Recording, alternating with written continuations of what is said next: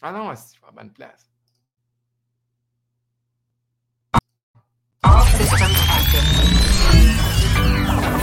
Face à face!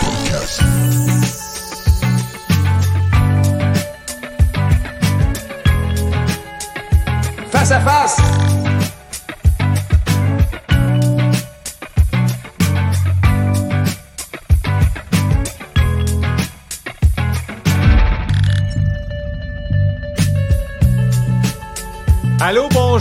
Le monde. Bienvenue dans ce face-à-face. Aujourd'hui, j'ai un invité que j'aime beaucoup, un gars euh, que je connais depuis quand même assez longtemps, qui évolue encore une fois aussi euh, dans le milieu de la, musique au Québec depuis un, un, bon petit moment.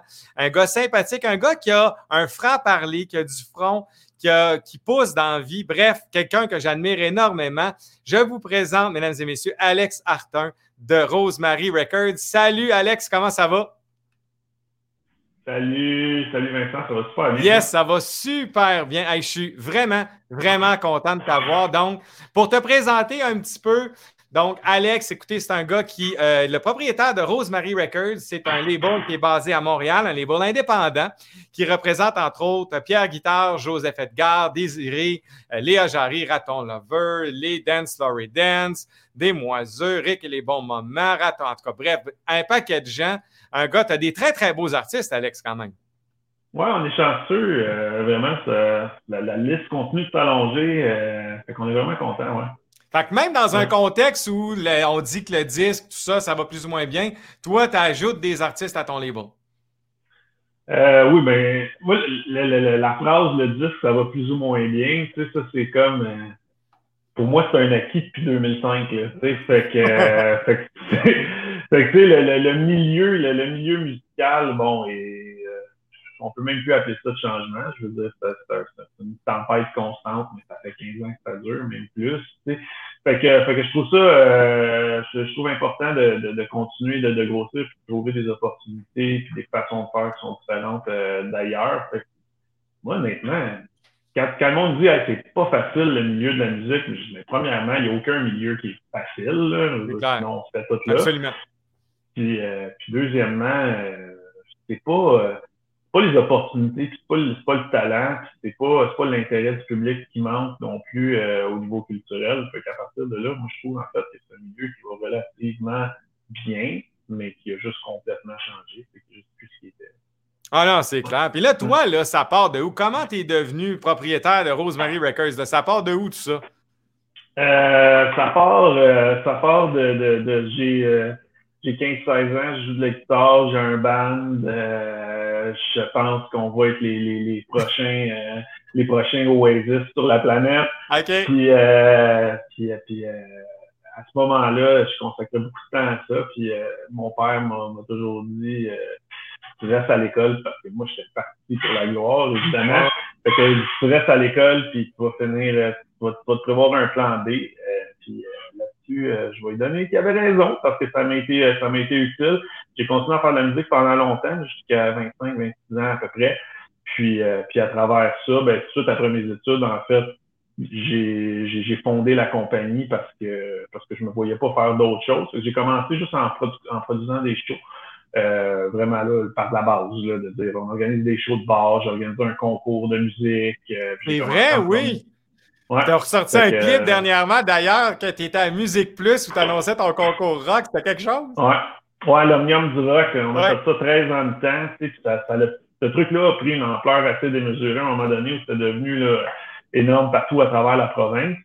Puis, euh, mais à travers ça, là, il y a, à l'année 2, je pense, il y a un groupe qui m'a approché, qui me disait Alex, euh, on aimerait ça que tu deviennes notre gérant. J'avais aucune idée ce que ça faisait un gérant dans la vie pour de vrai. Tu sais, moi, mon expérience, de gérer mon propre band, puis ah, euh, qu'on faisait à ce moment-là. Puis, euh, puis après, j'ai fondé le label pour eux. À ce moment-là, j'ai été, euh, j'avais 23 ans, si je me rappelle bien. Wow. j'avais 23 ans, j'ai harcelé, harcelé, harcelé mon distributeur à ce moment-là pour, euh, pour avoir un deal. Fait que je pense qu'il m'a le nom donné juste pour me faire ma boîte. puis euh, ça a été, euh, ben, ça a été, en fait, harceler le monde jusqu'à temps que je me ferme la boîte. ça a été la façon de faire pendant beaucoup, pendant beaucoup de temps les premières années. Mais c'est un peu ça aussi que je trouve que les entrepreneurs ont besoin, au début, ce genre d'audace-là, ce, refus de prendre un nom-là, d'accepter le nom, fait que, fait que ça fait en sorte ouais, que, que de fil en aiguille, la, la, compagnie a beaucoup, beaucoup évolué. On a arrêté de faire l'omnium euh, il y a, il y a 3-4 ans. Euh, à ce moment-là, la compagnie s'appelait K-Production. Ouais, on a changé de nom. On a changé de nom pour Rosemary Records il y a maintenant euh, un peu plus que deux ans, deux ans ou trois ans. Je ne sais même plus, je pense que c'est à trois ans. Puis euh, ça a été ça, ça a été un gros move, juste le rebranding de tout le, tout le, label. Euh, puis euh, de se concentrer quand j'ai dit OK, on coupe l'Omnium, qui était quand même la vache à de la compagnie, mais dans lequel je voyais qu'on était topé et qu'il n'y avait pas tant de futur à, continuer ça. Euh, je me suis dit OK, on coupe l'Omnium, on récupère le staff et le petit coussin qu'on a pour essayer de se concentrer sur le label. On a rebrandé, on a sorti Rosemary, on a signé plus d'artistes, puis à partir de là, ça a vraiment. Puis, pas, puis l'Omnium, parce que, tu sais, pour, que, pour ceux qui, en tout cas, moi, personnellement, c'est effectivement un concours qui a été marquant au Québec. Pourquoi, à un moment donné, tu as senti cette espèce de plafond-là, tu t'es dit, OK, on va arrêter ça parce que tu aurais quand même pu continuer. Et entre autres, en les Macadam qui, fait, un concours aussi en ce moment? Tu sais, pourquoi tu as décidé, tu as pris cette décision-là? J'ai euh, j'ai parti l'Omnium, j'avais 23 ans, on était en 2004. Puis euh, ouais, 2004, la première année. Et euh, à ce moment, à ce moment-là, la scène rock était quand même encore très vivante. Euh, il y avait aussi pas de réseaux sociaux, euh, tu sais, Facebook n'existait même pas. Euh, ce qui fait que je pense que les gens sortaient un peu plus aussi. Tu allais voir des shows et on, on remplissait des salles là, à ce moment-là. Euh, c'était facile là, de faire une tournée. Ouais, tu sais, faire des shows de bar, faisant une bonne promo, on faisait encore des flyers papier. Oui, c'est vrai. Ben, puis, euh, puis, puis, puis, on était capable de remplir. Puis à un moment donné, après, bon, ça a grossi. La première année, j'ai fait un volet juste à Montréal. Après ça, on a ouvert un volet à Québec. Finalement, ça s'est agrandi à la grandeur de la province. On a acheté Gatineau, Jonquière, ouais. Rivière, Sherbrooke, euh, Rivière-du-Loup. Euh, c'était rendu, euh, rendu 55 soirs de show par année, finalement, à, à la fin qu'on donnait au-dessus de 100 000 en prix à travers tout ça. On avait des gros commanditaires qui finançaient l'événement. Et il est arrivé un moment donné, en fait, où les commanditaires étaient suffisants pour financer le show, mais on vendait plus de billets. Je voyais là, les trois, quatre dernières années, on voyait la pente descendre. C'est arrivé en même temps avec ce mouvement de des, des, groupes de rock, rock, là, les shows de bar avec on verse des pichets de bière sur la tête. Il, y en a beaucoup moins aujourd'hui. Je pense que c'est une mode qui va peut-être revenir aussi, mais, mais c'est moins, c'est moins fort. la musique est beaucoup plus propre aujourd'hui qu'elle l'était euh, il y a, il y a 15-20 ans. J'ai vu un peu la, la le ralentissement dans le rock. On a vu financièrement les ralentissements au niveau des, des, ventes de billets où on était à la fin à peu près à moitié de ce qu'on faisait trois, quatre ans avant. Ouais. Euh, puis je me suis dit, euh, c'est pas, il n'y a plus rien à faire parce qu'on on, en faisait plus pour les bandes que jamais. On donnait, on, on donnait plus de prix. On n'a jamais monté nos prix de nos billets. En 13 ans de temps, j'ai jamais monté de 50 cents le prix du billet. Fait qu'on voulait rester accessible. Euh, on vendait des billets à 6 piastres au Québec. Incroyable, hein? Fait que, euh, fait que c'était pas des concours où on disait on vend des shows à 15-20$ pour des bandes émergents. Nous, le but, ça a tout le temps été l'accessibilité. On a créé une web TV à un moment donné dans lequel on allait, on filmait tous les shows. Il y avait des reportages, des, des, prestations live qui étaient comme montées pendant la nuit suivait le show. On mettait ça en ligne le lendemain. Fait qu'on produisait à peu près genre 400 capsules par année. Euh, C'était comme un, un énorme grosse roulement. Patente, ouais, une grosse patente. Puis malgré tout ça, les ventes continuaient de baisser année après année. Puis je me suis dit, ben, tu voyais pas d'avenir là-dedans, là. Je voyais pas d'avenir, tu sais. Puis aujourd'hui, malheureusement, si on regarde le portrait, justement, trois, trois, trois quatre ans après qu'on ait décidé de couper l'omnium, je pense que c'était la bonne décision au sens qu'il y a beaucoup de bars, spectacles qui ont énormément de misère. C'est des divans oranges qui ont fermé à Montréal. Puis ça, c'est partout à travers la région. Tu sais, je, mon souhait, ce serait que ça revienne, qu'on retrouve cette essence-là, puis ce genre de, de, de volonté-là à sortir, pour aller voir des choses, découvrir des artistes. Mais je te dirais que la, la scène émergente est, est, pas facile déjà. Puis dans le rock, euh, ouais, c'est plus tough. On, on double. Mais là, toi, comme à la tête de Rosemary, je veux dire, tu as quand même une ligne éditoriale, tu as quand même une philosophie qui, qui, soutient ça, puis on le voit bien, comme tu dis, dans ton brand, dans les artistes que tu signes. Mais pour, dans tes choix d'artistes, maintenant, comment tu. Tu sais, un artiste qui nous écouterait puis qui dirait Moi, Rosemary, qu'est-ce que tu regardes Qu'est-ce que tu recherches tu sais, Quelle chose à faire, à ne pas faire? Je sais qu'il y a plein de questions là-dedans, mais tu sais, quand tu. Pour Rosemary, comment tu regardes les artistes? Premièrement, les artistes chez nous, c'est des coups Il faut qu'on l'écoute, qu'on aime ça. Euh, bien avant le, style ou la, direction artistique ou quoi que ce soit, premièrement, on va, on va écouter le, le, le, projet dans son ensemble, de dire comme moi j'écouterais ça chez nous. On en parle on en parle en gang au, bureau aussi. Ensuite de ça, c'est beaucoup une question humaine aussi. Il y a des artistes sur qui j'ai vraiment trippé, avec qui on, a fait des meetings. J'ai fait Ouh, ça, ça, ça, ça clique moins. C'est pas, ça. ça te passera pas, puis c'est pas, pas une mauvaise personne pour autant. Je pense que des fois, il y a des. Euh, faut, faut que tu tentes. Quand tu signes un contrat de 10, c'est une relation d'affaires, en fait. C'est créer entre l'artiste et le label un partenariat assez fort, puis tu as besoin de sentir que, que humainement, ça peut fonctionner aussi. Évidemment, on check tout le temps un peu le potentiel. Il y a des trucs où, pas le potentiel autant que est-ce que ça tombe dans, dans, dans mon réseau, dans, là où je performe, est-ce que je peux t'aider? Il y a des trucs qui sont vraiment, vraiment bons, mais encore là, on me dit c'est top, là, moi j'adore ça, mais je sais pas comment travailler ce genre de projet-là. Fait que euh, je suis pas sûr que c'est pour moi. Euh, après ça, c'est ça, ça c'est comment qu'on les choisit. Maintenant, comment qu'ils nous approchent, ça, c'est une autre affaire. Euh, y a-t-il une chose qu'il faut absolument pas faire? Mettons que je vais approcher Rosemary, là, tu dis ça, là, de grâce, faites pas ça.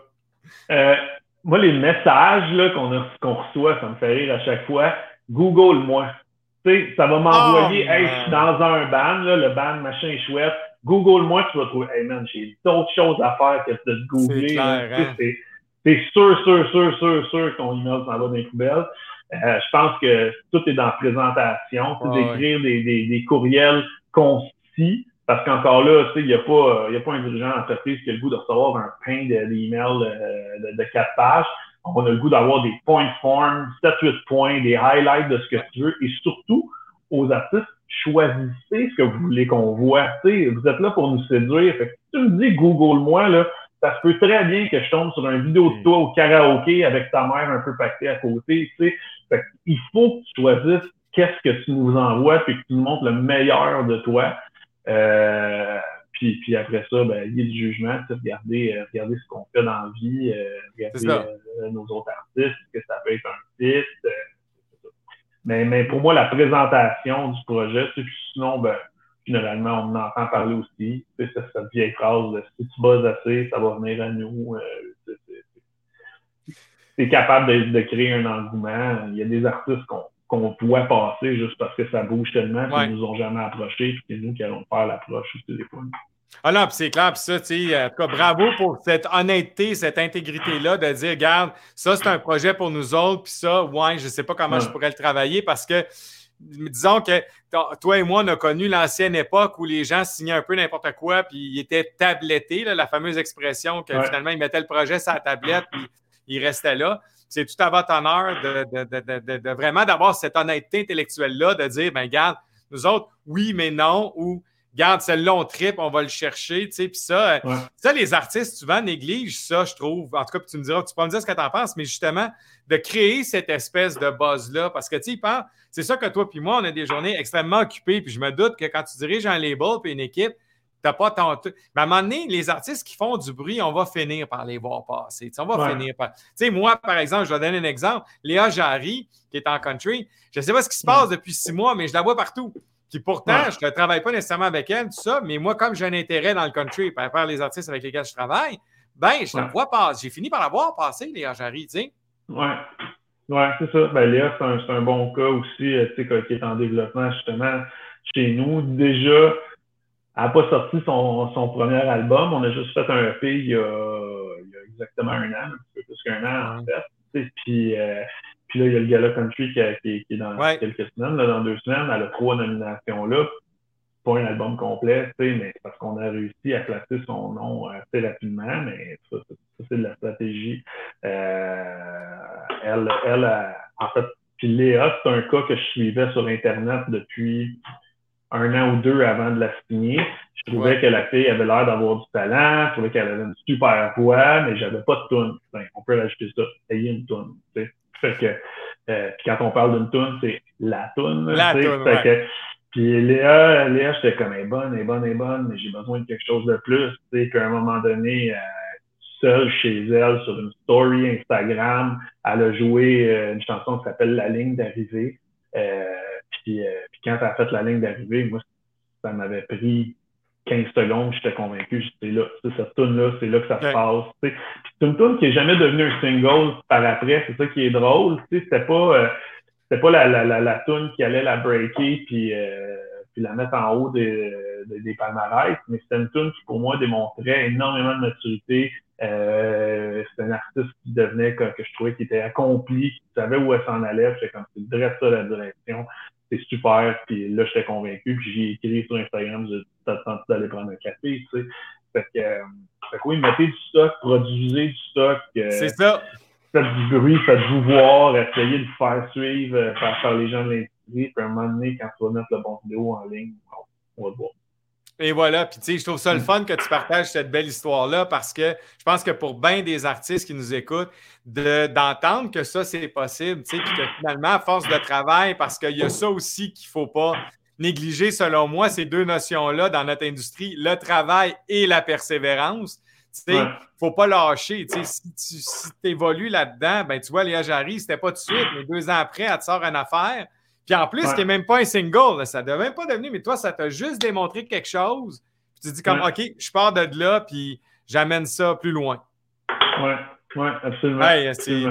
Puis bravo pour les nominations en passant avec euh, Léa Jarry. Puis et maintenant, toi, pour, tu sais, comme tu es un gars que je côtoie un peu, les gens ne te connaissent pas, mais moi, je t'ai vu entre autres dans des assemblées générales à la DIC. Toi, tu es un gars qui a des opinions, puis qu'il y a une vision de l'industrie qui a la sienne, que moi, personnellement, je partage à grand beaucoup avec ce que tu es, parce que tu aimes les technos, tu aimes les affaires, puis moi, je pense que mm. l'avenir est là. Mais comment, toi, tu vois euh, l'avenir de l'industrie de la musique en ce moment? Moi, je, je, le vois de, je le vois de façon vraiment positive, en fait. Euh, je pense que je pense que les vieilles façons de faire ont qui, qui étaient en train de tomber quand même tranquillement depuis plusieurs années. Euh, je pense que la pandémie a forcé une chute encore plus drastique de, de toutes ces vieilles façons-là. Puis je pense que s'il y a une chose de bien qui va sortir de cette pandémie-là, c'est probablement euh, que ça va avoir euh, accéléré l'évolution de l'industrie vers, vers 2020 pour de vrai. Tu fait que l'industrie en ce moment, là, je veux dire, il n'y a jamais autant de, de, projets qui sortent euh, au, Québec. Euh, il, y a, il, y a, de la variété au niveau des styles musicaux.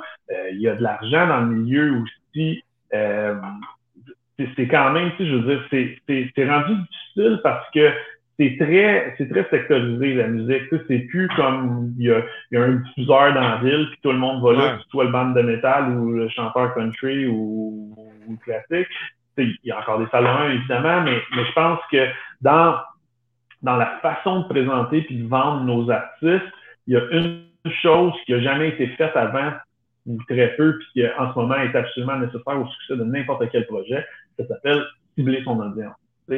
C'est pas grave si c'est pas tout le monde qui te connaît. Tant que les bonnes personnes te connaissent, puis que, ces personnes-là font vivre ton projet. Euh, avant, on achetait des campagnes à TV, puis une page en presse. Là, tu parles à tout le monde, mais tu parles à personne aussi. Tu sais, ta, publicité, puis ta façon, ta, façon d'investir ton argent était très, très, très diluée. Alors qu'aujourd'hui, ben, avec le même prix que tu vas acheter une campagne TV, chose qu'on ne fait plus 0-0 ni à tout barre, euh, ben, tu peux l'investir sur le web, targeter le monde comme, comme il faut, puis euh, être capable de mieux parler à ton audience. Puis encore là, tu sais, toi, tu as entendu parler de Léa, euh, il y a peut-être plein de gens dans l'industrie qui n'en ont jamais entendu parler. C'est bien correct aussi, tu sais, c'est parce que toi, tu as, Moi, j'ai un intérêt. C'est ça, tu as, un profil qui est tombé dans mon bassin ciblé, puis effectivement, je suis content que tu me dises que, que ta voix passée, parce que c'est pas exactement ce monde-là. Tu sais. Fait que, euh, fait que, ça prouve que ça prouve que ça fonctionne. Fait que l'industrie, pour vrai, moi, je pense que ça va continuer de bien aller. Euh, je pense que les, les faut, faut arrêter d'appeler ça une industrie du disque, parce que le mot disque, euh, il est désuet.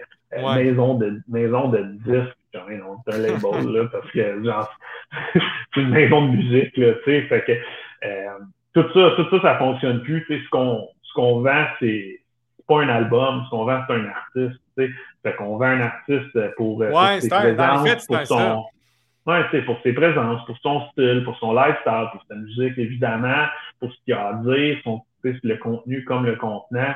Euh, un tout, là. C'est plus, euh, c'est plus, hey, c'est une bonne tune, ça va pogner, parce que des bonnes tunes, en fait, il y en a plein, là. Regarde le top 20 à radio, top 20 BDS, là, il y a moitié des artistes qu'on connaît même pas là-dedans. C'est juste que là, ils ont une bonne tune, mais ils sont pas capables de faire des shows, ils sont pas capables de vendre des albums. Ça, ça c'est une des grandes preuves que, un, il y a une certaine déconnexion des radios par rapport à la scène. Euh, c'est correct, là, je veux dire, les radios qui ont besoin de tourner. Mais euh, de jouer à la radio ne se traduit pas automatiquement en, succès. Tu euh, totalement, totalement. Ou en popularité. Tu sais. Ça, c'est vrai, puis euh, c'était un point, tu sais. Il y a beaucoup qui pensent que, ah, parce qu'ils sont numéro un, qui vont vendre des tickets, puis moi qui est plus dans la business de vendre d'étiquettes, je te jure que c'est pas vrai. Tu sais, c'est pas parce que tu as un numéro un radio que tu vends des billets. Ça n'a aucun rapport. C'est même pas relié. Moi, c'est bien le fun. C'est bon dans ton CV, mais pour le reste, bof, ça ne ben fait pas une différence d'inventer des billets. Mais je veux t'entendre là-dessus parce que tu, tu, vas sur un point que moi, personnellement, je, je défends de, de plus en plus. Tu, sais, tu disais l'artiste maintenant, c'est un tout. Tu sais, c'est son lifestyle, c'est ce qu'il dit, c'est ce qu'il pense, c'est sa philosophie, c'est sa musique, c'est son image. C'est un peu une marque finalement. Tu sais, tu développes un artiste comme une marque. Tu dis, ben écoute, on va miser sur tous les aspects son, son, contenu artistique est un des nombreux aspects, puis on pousse l'ensemble. C'est ça que je comprends. Oui, absolument, absolument. C'est ça qui. Je prends souvent Beyoncé en exemple. En ah, totalement. C'est un, excellent exemple. C'est où ça n'a pas été inventé par elle, en fait. On peut retourner plus loin dans le temps puis de ramener Kiss aussi. Là, ah, Elton John, tu peux en mettre plein. là. C'est ça. sais. Mais tous ces artistes-là ont quelque chose en commun. C'était pas juste des tunes. Il y avait quelque chose d'autre. Quand ils arrivaient sur scène, il y a quelque chose qui se passait aussi qui était différent de l'album. Tu n'entendais pas juste l'album livré intégralement. Il y a, il y a, mais Beyoncé, le total package, parce qu'elle fait du acting, elle fait mannequin, elle chante, la mienne est drôle, elle est belle et tout, là. Fait que, euh, fait que, tu sais, mais partant de ce modèle ultime-là, il y a quand même des choses qu'on qu'on peut faire euh, qu'on peut faire ici. Il y a des histoires à succès au Québec qui ont, euh, qui ont été euh, qui ont été un peu calquées là-dessus. Tu sais, Marimé en, en, est une, mais tu sais, même à l'opposé des trucs comme Loud, Loud, c'est le lifestyle. Tu sais, Loud, on a, oui, toutes les femmes savent danser, c'est un méga c'est un attitude, puis genre, ça, c'était cool. Ouais.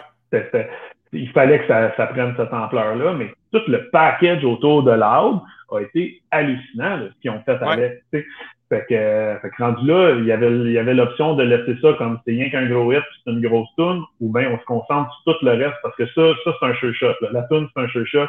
Maintenant, qu'est-ce qu'on fait? Puis comment ils ont monté le reste du projet, c'est hallucinant. Et puis ça a fini dans un centre belle quand même. C'est ça. Deux.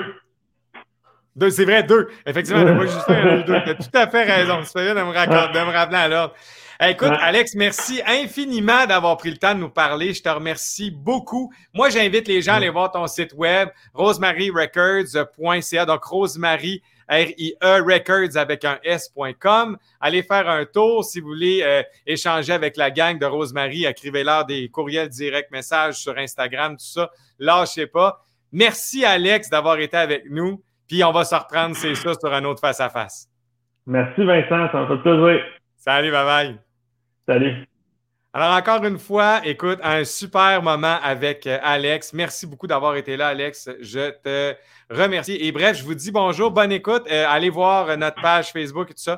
Et puis, je vous souhaite et je vous dis surtout à la prochaine. Bye bye.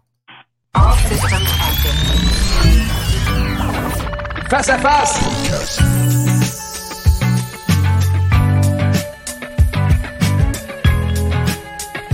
face a face.